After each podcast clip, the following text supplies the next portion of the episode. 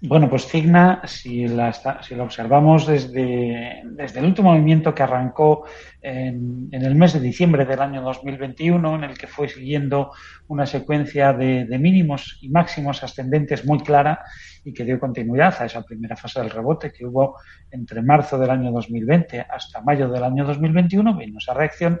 y desde 189 arrancó ese tramo, vemos que esa tendencia ha quedado precisamente violada a la baja cuando perdió hace un mes aproximadamente el entorno de los 300. Ah, eh, tuvo esa ruptura, se apoyó en el soporte en 289 y ahora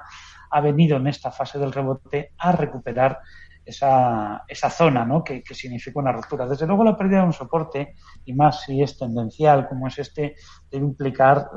la, liquidación de las posiciones por prudencia. En este caso, ya que le ha dado la oportunidad de que tras esa primera ruptura también, como es habitual, nos encontramos con esta figura llamada pullback, ese regreso a ese soporte perdido, ahora convertido en resistencia, yo creo que debería liquidar la posición y hacer caja, porque las compras de acciones Cigna en este momento pasaría porque volviera a superar los, los 317 y añadir cuando superara los 340, ya para perseguir objetivos más altos en el corto plazo hasta, hasta los 360. Pero desde luego, en este momento, en esta secuencia que desde diciembre vemos que es de máximos a la baja, lo mejor es cerrar posiciones. Si no, si duda, bueno, pues que se fije en ese mínimo en 296 dólares que dejó en la sesión de ayer y si ve cambios por debajo de esos 296, que la cierre. Pero yo sería partidario de recoger el resultado que, que está acumulando hasta, hasta este momento y buscar la operación en otro lado.